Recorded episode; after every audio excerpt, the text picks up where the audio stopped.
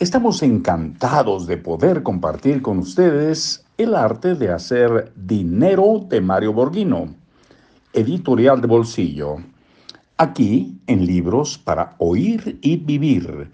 Les habla Marcos Alfredo Coronado, les saludo con mucho, mucho cariño. La riqueza no es tan evidente, dice este capítulo, y el 70% de las personas mueren sin testamento. En el apartado anterior se enlistó una serie de estereotipos sociales que pueden llevarnos a un juicio, a un juicio inexacto de la realidad. Se sorprendería usted al descubrir que muchos ricos no aparentan serlo y viven con un perfil bajo, acorde con lo que la sociedad entiende por niveles.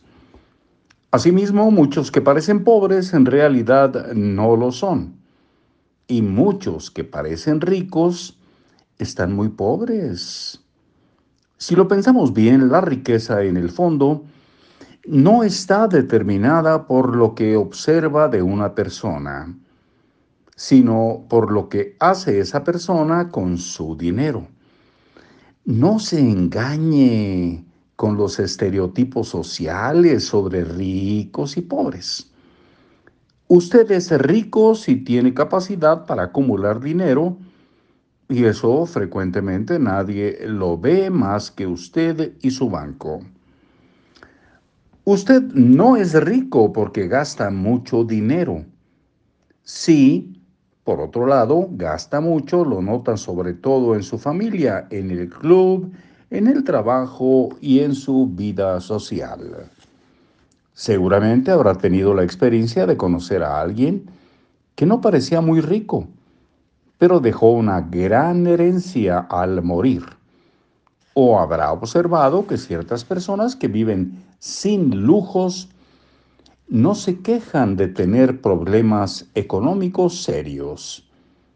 Recuerdo que hace algunos años, en el centro de la Ciudad de México, hubo un incendio en una vecindad en donde vivían muchas personas en cuartos humildes. En ese incendio se encontró en una de las habitaciones que una anciana tenía el equivalente a 40 mil dólares guardados en su colchón. El caso de esta anciana es una muestra de que la capacidad de ahorro no depende de lo que usted gana, sino de lo que ahorra. Es difícil comprender cómo una persona que vivía en un lugar como ese tuviera tal cantidad de dinero ahorrado. Pero le aseguro que hay muchísimos ahorradores de colchón. No importa el monto de sus ingresos, lo significativo es cómo actúa su mente en relación con el dinero. ¿Cuál es la prioridad que el dinero tiene para usted? ¿Cuánto sabe de él?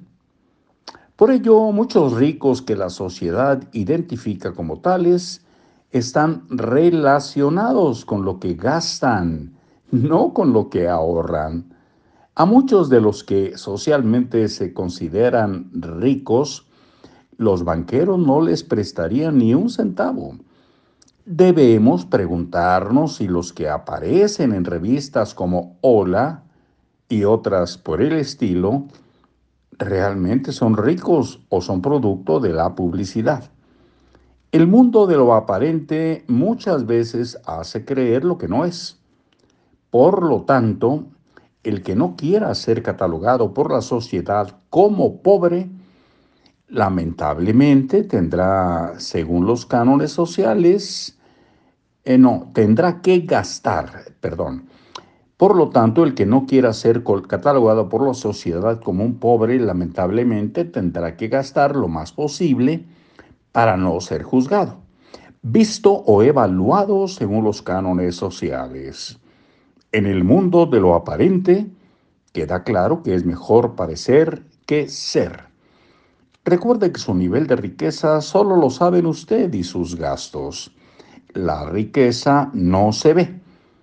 pero usted siente la tranquilidad de tener un respaldo para construir su seguridad financiera y la libertad de vivir como usted quiere. Hasta luego.